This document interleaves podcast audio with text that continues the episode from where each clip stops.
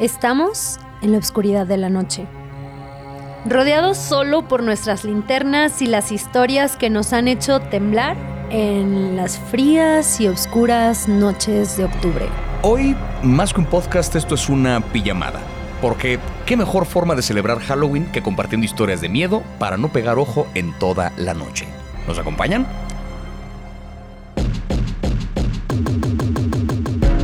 Hola noctámbulos, soy Florencia González Guerra, la curiosa que siempre pregunta, ¿escuchaste eso? En plena película de miedo. Y yo soy Javier Barreche, el más valiente personaje que siempre se esconde detrás del colchón. Y hoy vamos a explorar las sombras de Halloween a través de los ecos de las historias que Netflix tiene para nosotros. Películas, series y leyendas que nos hacen sentir niños otra vez, contándonos historias en la oscuridad y esperando la aparición de un ser del más allá. Así que, sin más, bienvenidos a continuar viendo. Un podcast de Netflix hecho 99% para ti. Y un por ciento para los espíritus que quizás nos acompañen en esta tenebrosa noche desde las sombras. Comencemos. Queridos oyentes, esta noche hemos dibujado el círculo, encendido las velas y pronunciado las palabras antiguas para invocar a un ser de conocimientos oscuros y cuentos siniestros. Escuchamos pasos en la penumbra y desde el umbral de lo desconocido emerge él, quien ha explorado las historias más oscuras y las leyendas más legendarias. José Antonio Badía de Leyendas Legendarias, te invocamos. ¿Qué onda? ¿Cómo están? ¿Qué hora son? ¿Qué, qué tiempo tienen aquí? ¿Dónde están los tacos? Te acabamos de invocar aquí al estudio, discúlpanos si estabas investigando algo, pero ya no.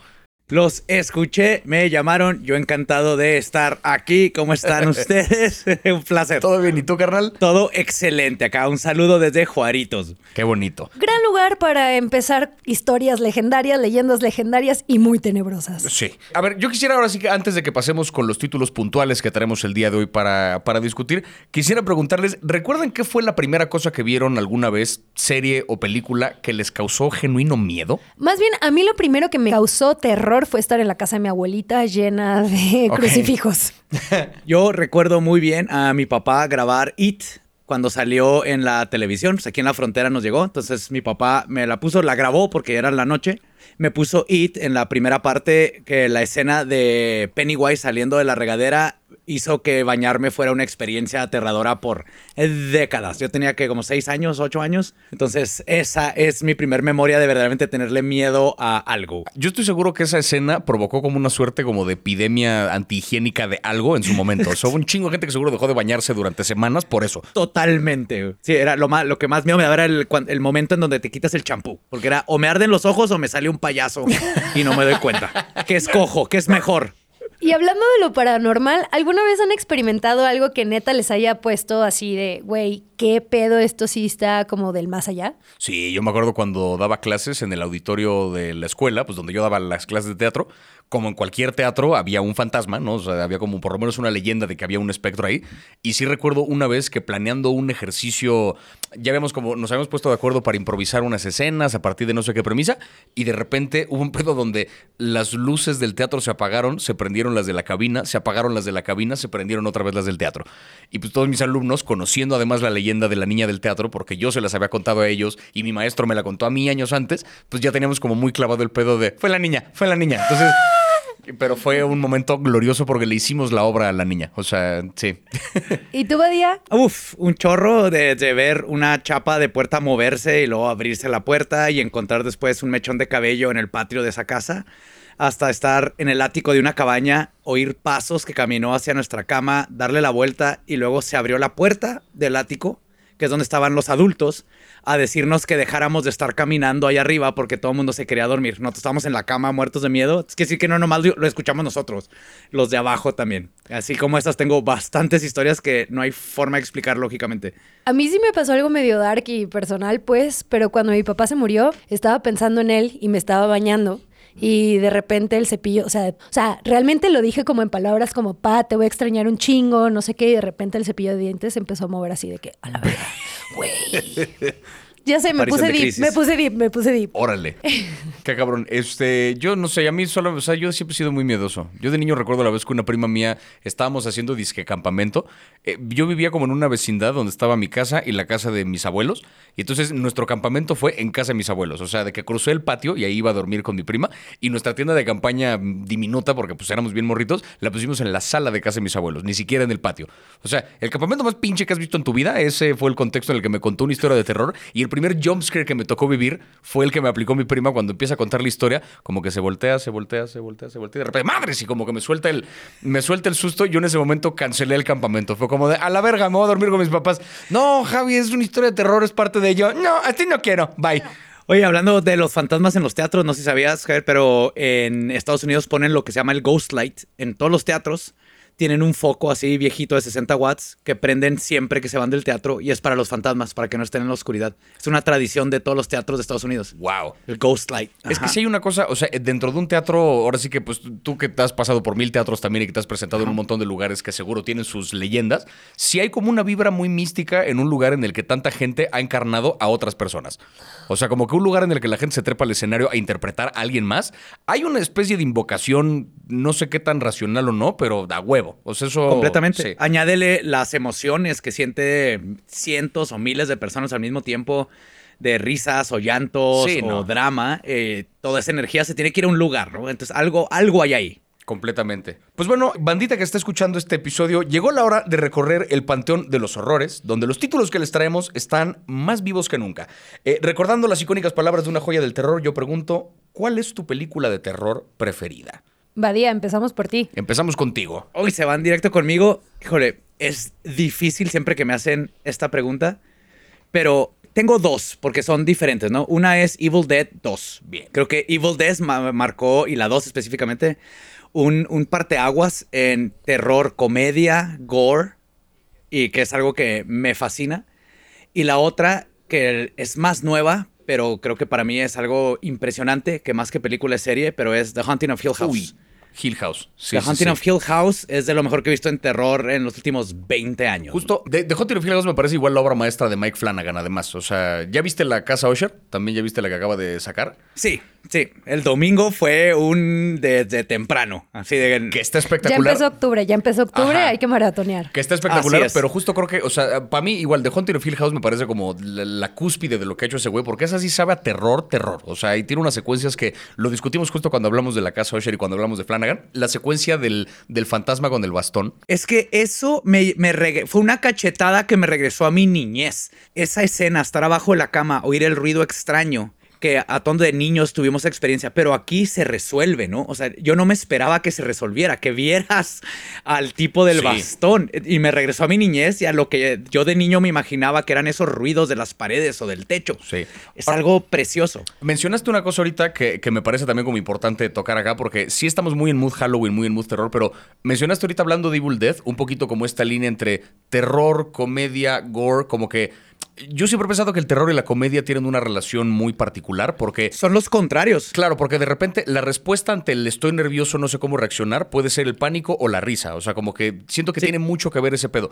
Pensando un poco en eso, creo que hay una, hay una franquicia que, que ha llevado el concepto de terror comedia a un nivel al que yo le tengo un profundo respeto, que es la saga The Scream. Y que yo no entiendo y que neta me van a tener que explicar aquí qué chingados, o sea, que por qué existe un placer en eso, o sea, en ver a la aparición de un nuevo Ghostface sembrando el, el- el miedo así de que, ah, te mata tu mejor amigo, no sabes, y es como, ay, güey, simplemente la primera regla es no le hagas caso. Badía ya se está estirando para explicarte qué pedo. Yo lo quiero escuchar. Es Sí. que.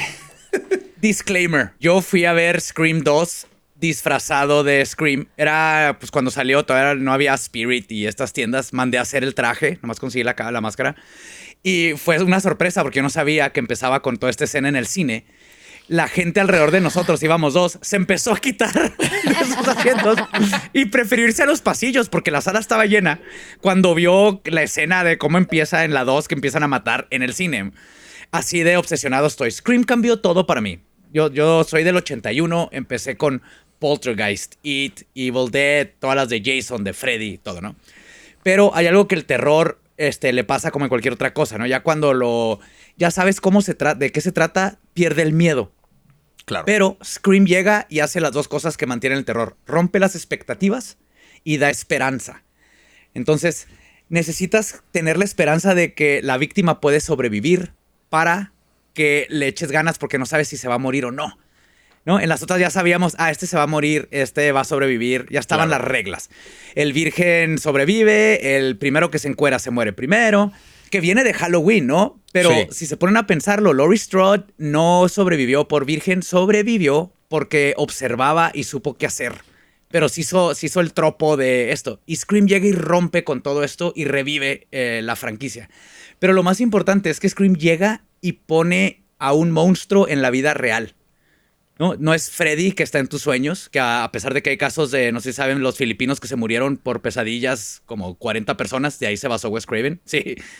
Empezaron a decir de pesadillas y los se murieron todos y eh, la causa de muerte fue, pues eh, los mataron sus sueños, eh, les, se les paró el corazón. Ahí se inspiró Wes. Este, no es un Jason, es un tipo X que podría ser cualquiera, ¿no? Incluso cuando estaban haciendo Scream, eh, la, estaban preocupadas autoridades porque usaba un cuchillo. Porque dijeron, cualquiera puede tener un cuchillo e imitar. Ahí es donde Wes Craven dijo, a ver, las películas de terror no, no inspiran. Las películas de terror, al contrario, sueltan, ¿no? Hacen que los Desfogan. miedos y todos los confrontemos, sí.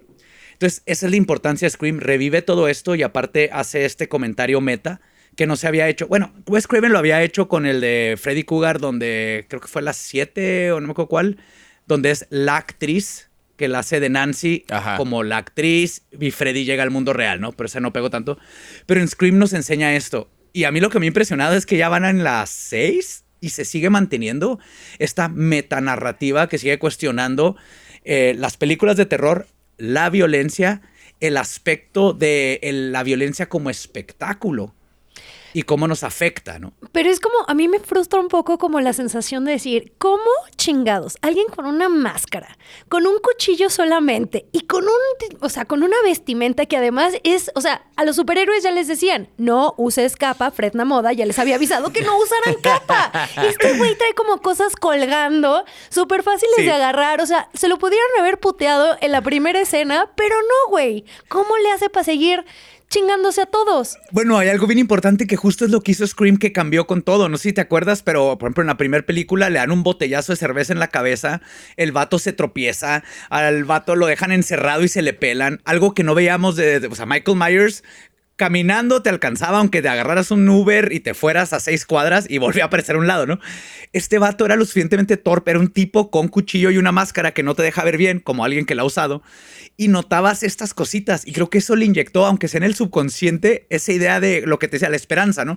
Si es un vato que se le puede atorar la capa, tal vez se salvan por esa Claro, tontería. igual y sí, porque aparte a Ghostface le ponen unas verguizas en, en la saga en general, o sea que es eh, parte de lo más loable justamente del personaje tiene que ver con cómo aguanta madrazos, ¿no? O sea, como que no tiene los poderes de Michael Myers, tiene los poderes de Rocky Balboa, que es un aguanta, aguanta, aguanta, sí. aguanta y se levanta.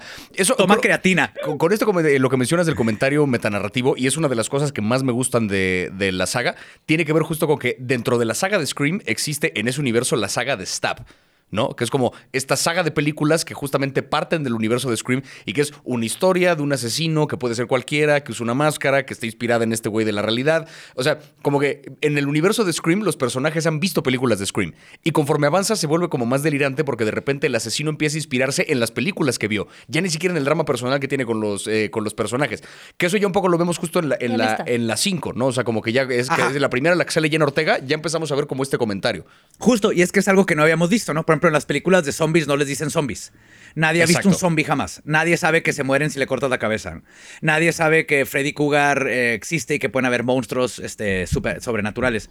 Pero en Scream, la gente sabe que existe este tipo de asesino. No solo sabe, sino que hay películas, están los recortes de periódico. Entonces tienes justo en, en las 5 el, el regreso de ahora la franquicia, ¿no? Porque creímos, yo, yo sigo impresionado de cómo siguen manteniendo vivo el espíritu, porque para mí eso es lo más importante. Puede tener sus fallas, este, fallas de narrativa Sí. o, ah, esto estuvo medio forzado para que funcione, pero el espíritu de lo que creó Scream en los noventas se sigue manteniendo. En, en las 5 creo que es justo donde lo empezaron esta nueva metanarrativa en nuestros tiempos. Bueno, no- ya no son míos, ¿verdad? Vivo en estos, pero no son míos. Yo necesito un poco de contexto.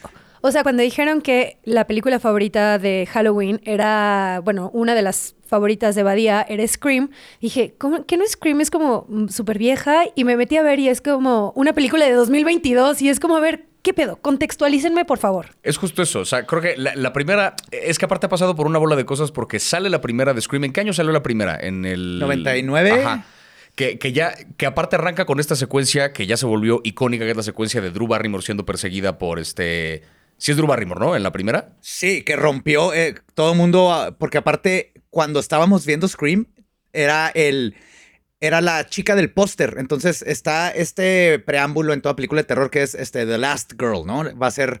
Es Laurie Strode. Es siempre la mujer que va a sobrevivir todo. Y la vendieron así, sabiendo que la gente lo iba a esperar. Y cuando la matan, nos rompió las expectativas. Y desde ahí, en el cine, yo recuerdo decir que sigue. O sea, si acaban de hacer esto con la persona de, más reconocida de ese momento, la acaban de matar, no es The Last Girl, que sigue, ¿no? Que sigue con esta Que película. es un poco lo que pasa con, con la historia de Hitchcock con respecto a Psycho, ¿no? Que de repente su esposa, que según cuenta la película biográfica, su esposa es la que le sugiere, güey, mata a la protagonista a la mitad de la película. Y entonces danos un giro que no esperábamos. Scream se lo lleva como un paso más lejos y la mata en la secuencia con la que abre. O sea, en el teaser de la película, lo que viene, digamos, antes como de los créditos iniciales, matan a Drew Barrymore, que era la gran estrella de la película, y se convierte entonces en una suerte como de tradición donde siempre la película va a arrancar con una secuencia en la que una actriz mucho más famosa que el resto del elenco es asesinada por Ghostface.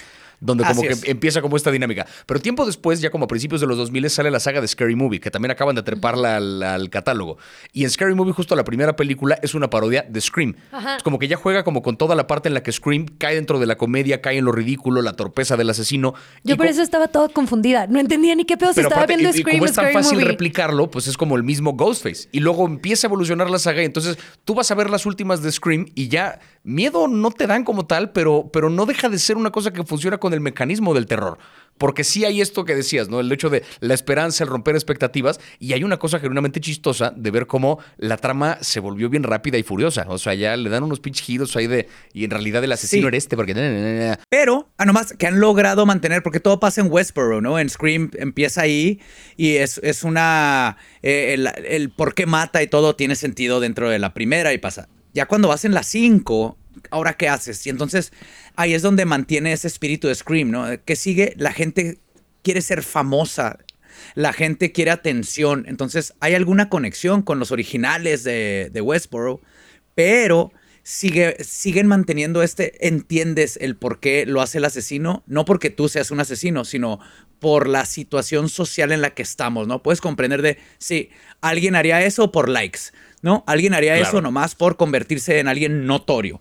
Y entonces mantienen esa forma de... no- es difícil identificarte con Jason, un niño que se ahogó y luego lo revivieron como 10 veces, pero sí puedes comprender un asesino que lo está haciendo por likes, por más tonto que se escuche, es algo que se mantiene contemporáneo. ¿no? Y esto que, por ejemplo, utilizan a actrices y actores que ya habían estado en secuelas anteriores. ¿Por qué? ¿Por qué meter como este relato de te voy a ir pasando lo que pasó? O sea, te voy a ir metiendo a gente que ya vivió en Westboro, pero ahora en, una, en un segundo momento. ¿Por qué sucede todo eso? Pues creo que, y fíjate que en la 5 justo es donde rompen un poquito, ya no están tan involucrados, pero sí hay una forma de conectarlos.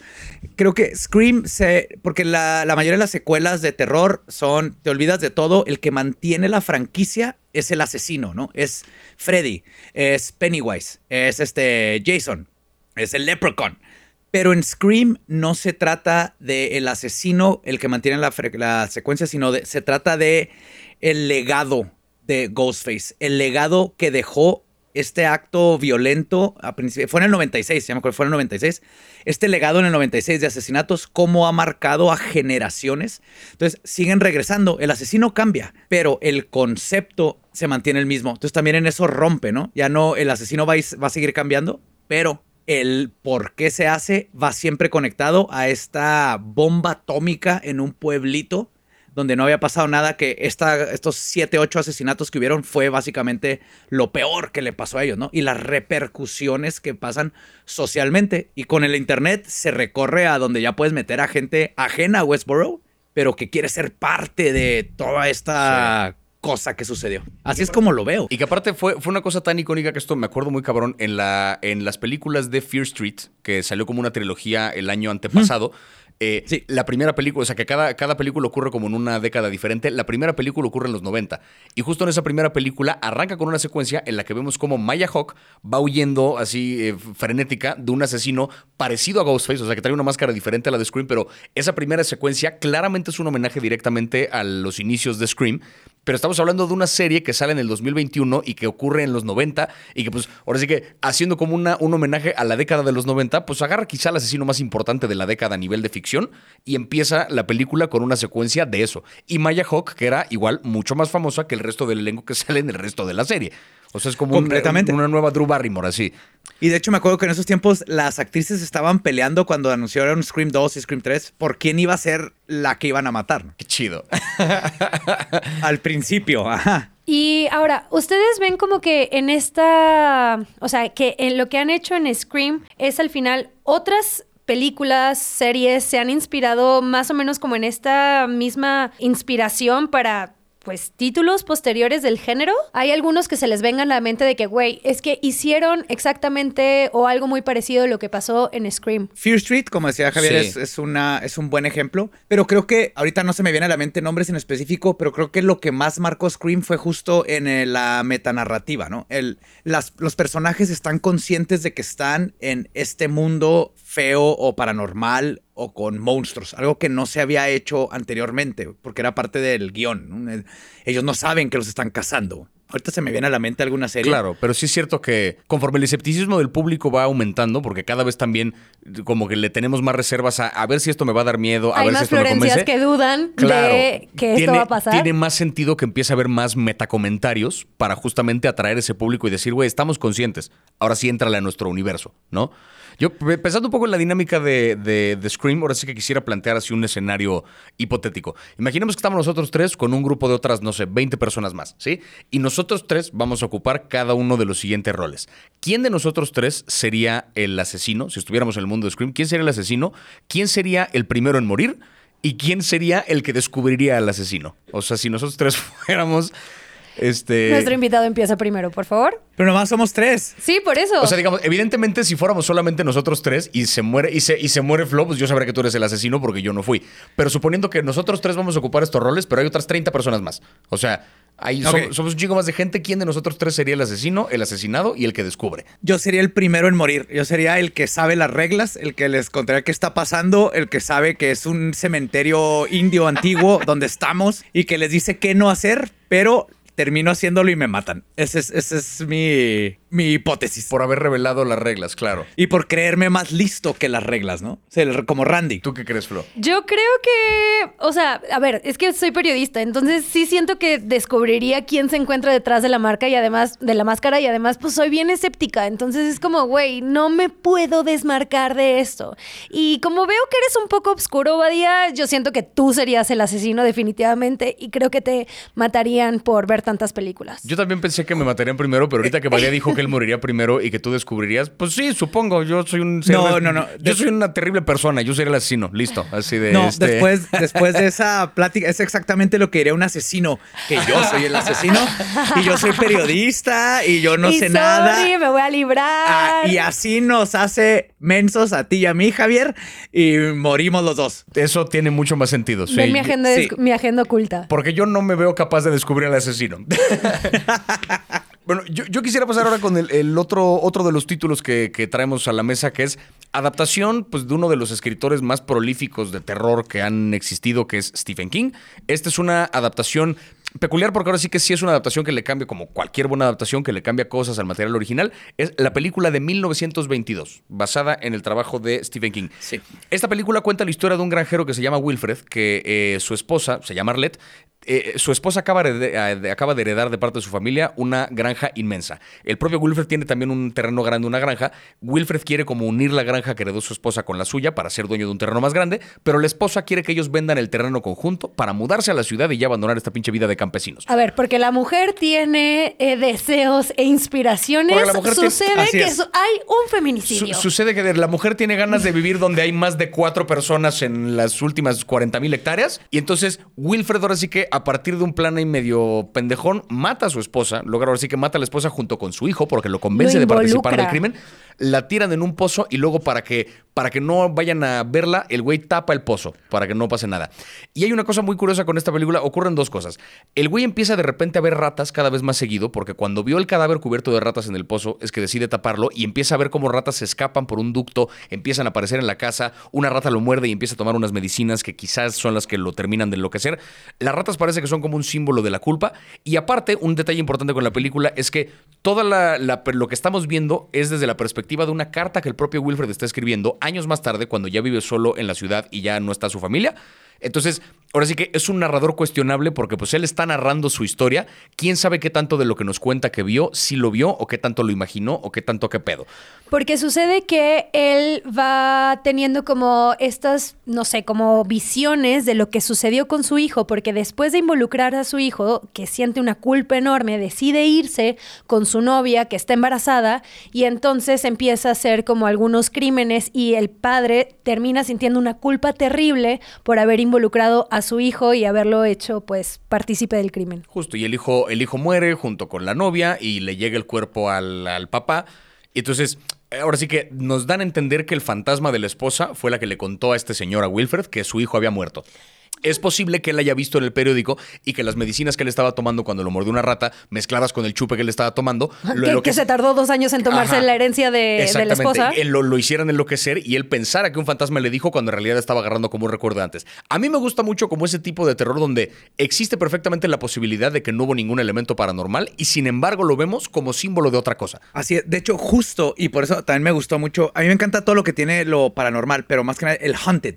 Es esta palabra que me obsesiona porque no existe en español, ¿no? Haunted, el, porque embrujado implica que alguien embrujó y brujas. El haunted es algo que puede ser una casa, puede estar haunted, puede que en fantasmas, pero una persona puede estar haunted. Sí que hay como una especie de acecho, embrujo, una mezcla de varios términos que no hay uno solo. Eh, el- te sientes culpable de hacer algo o de no hacer algo. Claro. Entonces, por eso me encantan y justo eh, aquí en Hill House tenemos estos personajes que están hunted por acciones, por el lugar en donde están y todo esto se empieza a representar. ¿Y cuál es la diferencia entre lo paranormal y lo embrujado? En el sentido de si es un fantasma real ahí en la casa o si son los fantasmas del pasado de lo que estás tratando de lidiar con, ¿no? Si es lo que te sientes mal, hice esto, entonces sigues viendo a tu esposa que tú mataste. Entonces, es un fantasma o no, no importa, tú la estás viendo porque estás lidiando con esta culpa. Y a mí me encanta cuando logran, como tú dices, entrelazar estas, estas dos formas de ver la palabra hunted con el es real o no, que importa, esta, para esa persona fue real, ¿no? Y ahí es donde podemos vivir su drama con él. Yo la verdad le entré con mucha hueva porque decía como, oh, puta madre, una historia de un feminicidio, es como, ah, pero ahora que decías esto de, eh, de que el terror al final de cuentas sirve un poco como para desfogar y para apun- apuntar como lo que no queremos, como que luego ya entiendo y digo, ah, ok, o sea, no es como una invitación a un asesinato, ¿no? Es como al contrario, es ponerlo toda la culpa y todo el horror que está viviendo con las ratas, con lo mal que le fue a su hijo, con todo, todo el desmadre. O sea, él dice en algún momento como que entendí que un asesinato es un crimen por todo lo que voy a empezar a narrar, ¿no? Y todo lo que después desata Claro. eh, mi acción. Y eso sí es como que por fin hago como clic un poco con el terror y digo, va. El, el terror, a final de cuentas, es una exploración más que cualquier otra cosa al psique humano, al, a, lo que verdaderamente nos mueve, al cerebro reptiliano. Justo eso, ¿no? A lo que es sentir culpa, lo que es sentir miedo. Todas esas cosas las exploran en el terror. Entonces, justamente, ahí estamos explorando las consecuencias de. Y qué mejor que el terror para enseñártelas no solo de forma este, física, sino paranormal y como una metáfora de lo que está pasando en la cabeza, ¿no? De alguien. Claro, que eso, retomando un poquito lo que dice, lo que dice Guillermo del Toro, como en esta conferencia legendaria donde tiene un montón de respuestas, vaya, que se han vuelto virales en clips así salteados, que el güey como que le está explicando a alguien, a un como incipiente guionista, le dice, procura que todo lo que vas a poner en tu guion, los adjetivos que vas a agregar, puedan expresarse en, en- en la cámara o en el sonido. que de repente cuando uno pone acotaciones de el personaje entra eh, abrumado por su culpa. ¿Cómo veo eso? O sea, ¿cómo puedo yo dibujar a alguien en, con acciones concretas, dibujado por le, atormentado por su culpa? Lo que puedo hacer es ponerle un fantasma. Lo que puedo hacer a nivel de guion de escrito específico es ponerle un fantasma, ponerle una sombra, ponerle una rata que sale de una alcantarilla. Hay una bola de elementos físicos que pueden aparecer en el guion y que ya nos corresponde a nosotros interpretar que son símbolo de la culpa. Y que esté en esa línea entre si ese espectro es culpa, es que ahora sí que ahí es donde está como el. eh, vamos a ver manifestada literalmente la culpa de un personaje y qué horror sentirse así de culpable. Oigan, y hablando de un tercer título que escogí, que para mí es como lo más aterrorizante que existe, que tiene que ver con todos estos símbolos que pues son, mm, pues son de la iglesia totalmente, pues quiero hablar de Tini Tina, que es, por favor, o sea, es como estos elementos de que unos morritos todos albinos producen un miedo terrible y pues bueno, un poco el- la sinopsis de Tini Tina es que es tras un aborto traumático esta actriz española que, o sea, la he visto en serio en un montón de películas y series, por favor, todas las series y cosas horribles se las dan a ella porque ella tiene una cara de que la pena la está pasando completamente. Es como, güey, no, no le pueden poner una película más horrible a ella. Pero tras un aborto traumático, esta joven pareja adopta a dos hermanos que viven en un convento. Y desde la entrada, sí, en el convento ves a los pies de la, de la madre superiora, todos callosos, sucios, asquerosos, y, y- pero ellos tienen una obsesión con crear una familia, ¿no? Y llegan estos morritos que han crecido en un, en un convento y que lo único que quieren y, y por lo que viven es por eh, la religión. Y se encuentran con una mujer que de alguna forma está queriendo en una, España, en una España de los ochentas, por ahí, pues queriendo tratar de encontrar un poco más otros sentidos que no tienen que ver directamente con, con la religión o ser una mujer tradicional, pero que de alguna forma sigue siendo parte de.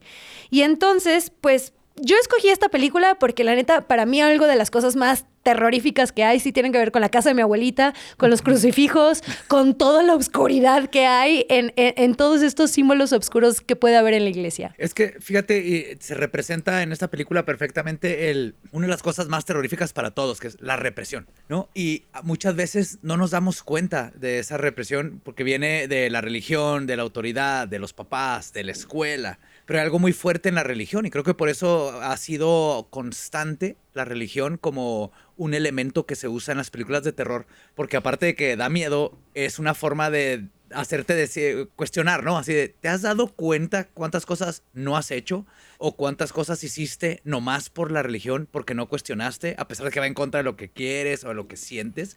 Y esta exploración también es algo que las películas de terror nos permiten, ¿no?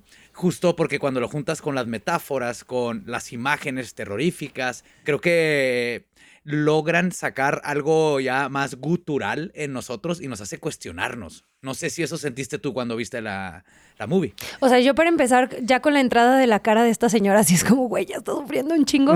Pero también los morritos, o sea, porque es que lo que hacen es justo lo que tú decías, es no ves, por ejemplo, cuando están eh, de matando al perro, ¿no? Que esta escena de donde ves a, lo- a los morritos que dicen, es que el perro se portó mal contigo y entonces nosotros teníamos que limpiar su alma. Por esta interpretación extraña de la Biblia que cada quien puede tener de una forma y por eso, sí, las buenas acciones pueden llevar a un chingo de mierdero, Sí. eso lo sabemos. Y estos morritos justamente hacen una interpretación rarísima de la Biblia, pero son dos morritos y además hay esta escena donde están bailando con los discos chinos, en los discos chinos, te, te, te, te, te, que está como buenísimo, es como los ochentas la música, o sea, no sé, a mí me, me, me encantó eso. Sí, pero creo que el, lo que es muy, lo que es muy bonito, bonito entre comillas en esta película, que es como a, a nivel de recurso de terror, es que no está, digamos, en esta parte de si la culpa o el símbolo de lo paranormal tiene que ver con el fanatismo.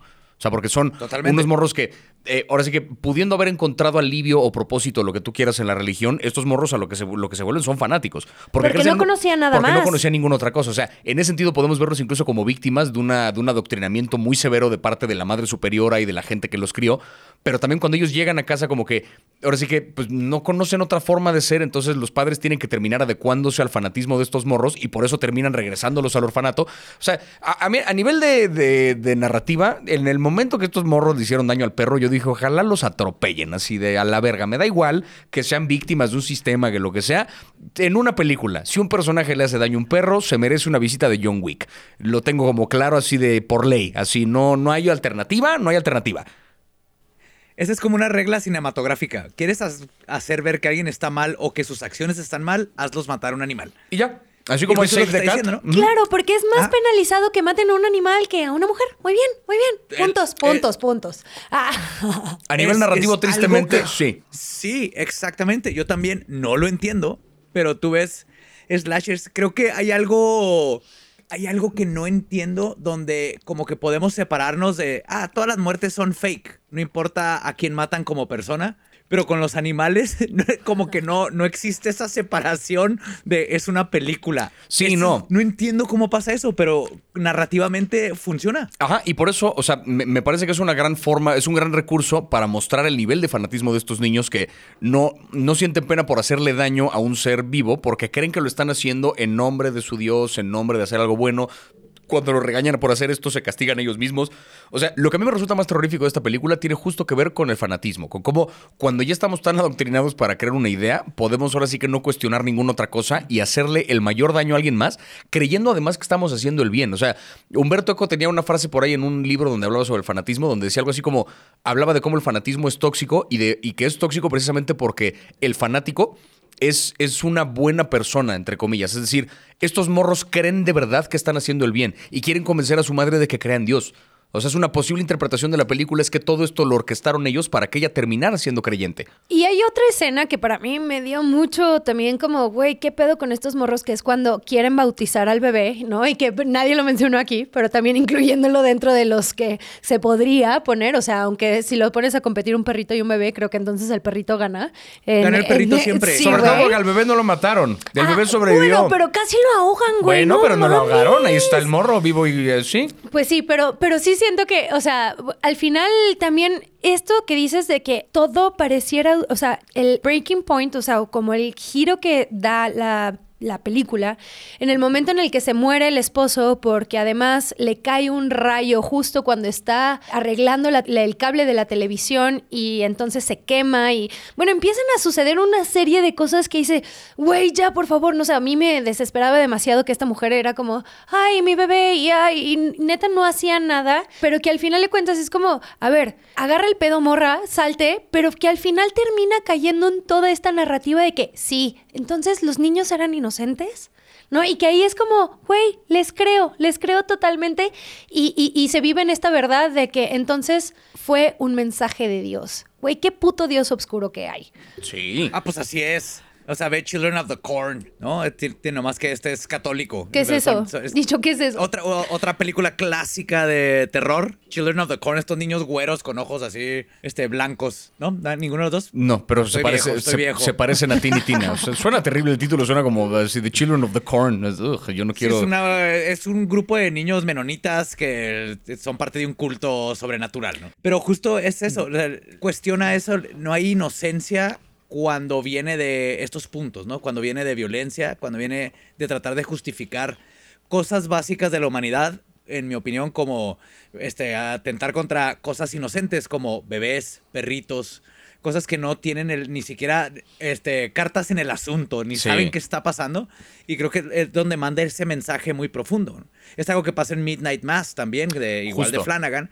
El, esta mentalidad en donde mi mundo es este y todo lo demás no me importa, yo estoy bien. Y eso es lo que a mí me da pavor mucho más ese tipo de, de, películas como son cultos donde, porque lo podemos ver, creo que le pega muy cerca a donde estamos, porque hay cultos en todos lados de todo tipo, y es donde vemos este tipo de mentalidad, ¿no? Que se pueden justificar cualquier atrocidad con tal de... Es porque estoy adorando a esta figura. ah, yo estoy bien.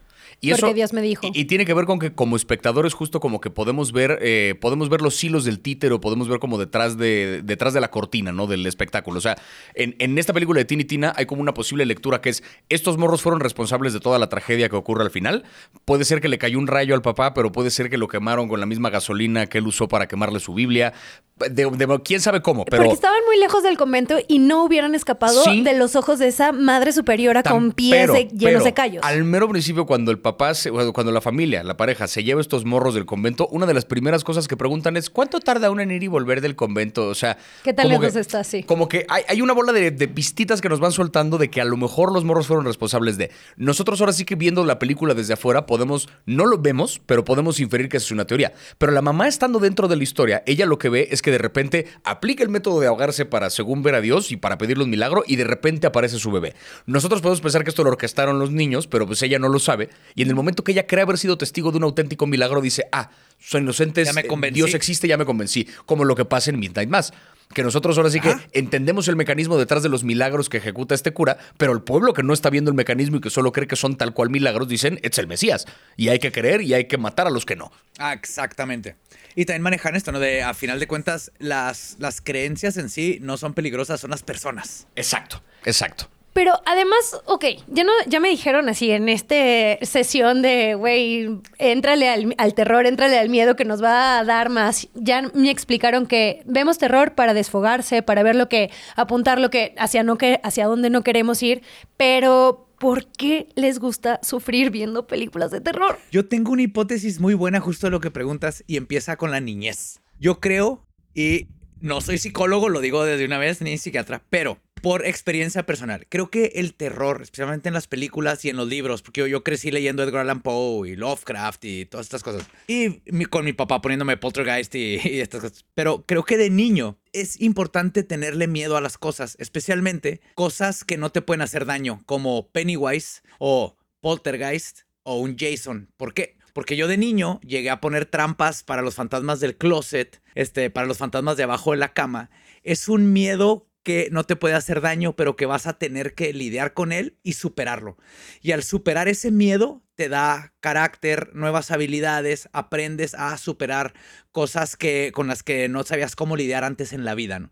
Pero al no tener un peligro verdadero, porque no va a llegar un Jason a matarte, entonces el niño está bien, pero sí tuvo ese miedo, ¿no? Y creo que se remonta a antes los niños era de no sabías si iba a llegar un tigre dientes de sable y agarrarte y llevarte a la selva y nadie te vuelve a ver. Eso se perdió, ¿no? Porque ya vivimos en un lugar fuera de una van blanca de los ochentas que te iban a secuestrar o cosas así.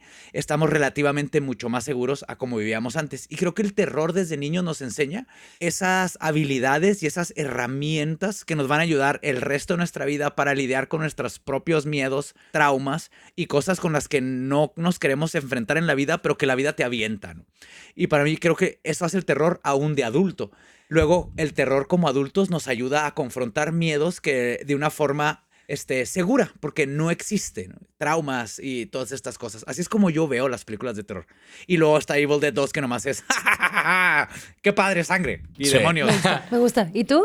Eh, Me eh, suscribo. O sea, yo tenía un maestro en la carrera que alguna vez, eh, y no sé si esta sea como la nomenclatura que se usa igual en el cine o en la vida, pero él, él que hacía como sus teorías de por qué el drama y por qué la tragedia y por qué tal, nos explicaba la diferencia entre horror y terror.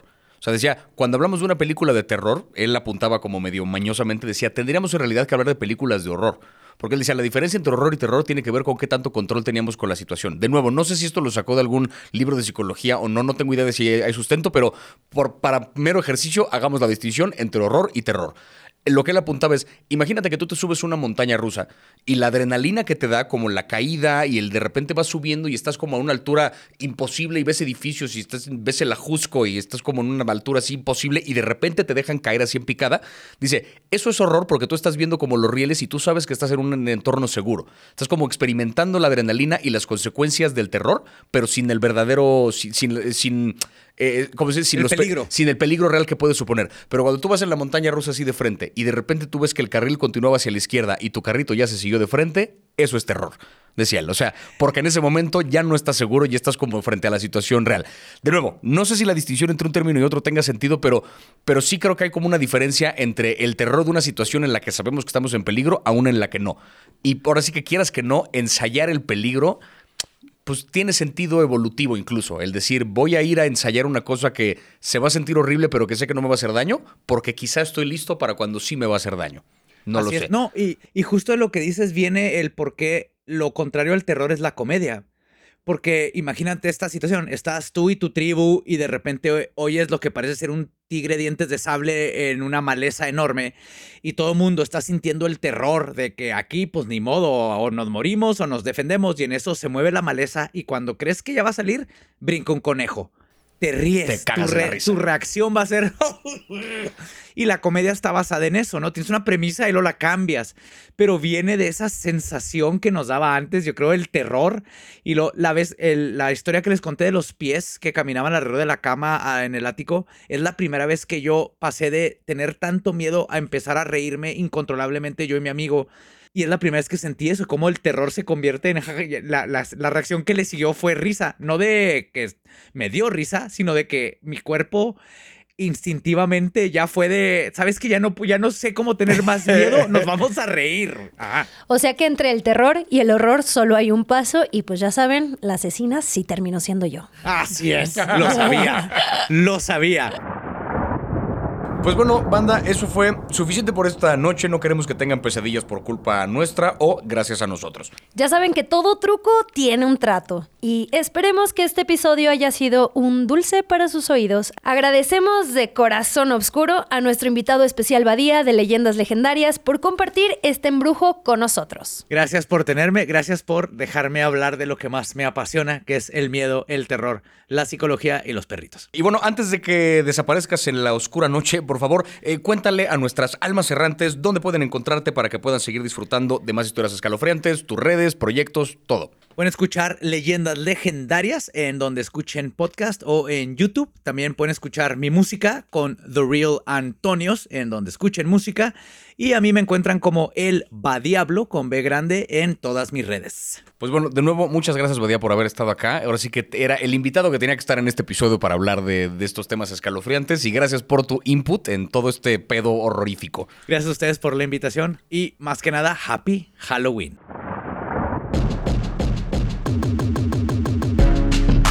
Y hablando de compartir, eh, sigan arroba NetflixLat en todas sus redes para más recomendaciones que les erizarán los pelos. Mi nombre es Florencia González Guerra. Y yo soy Javier Ibarreche, esperando que tengan una noche tan fascinante como las historias que compartimos hoy. Hasta el próximo episodio.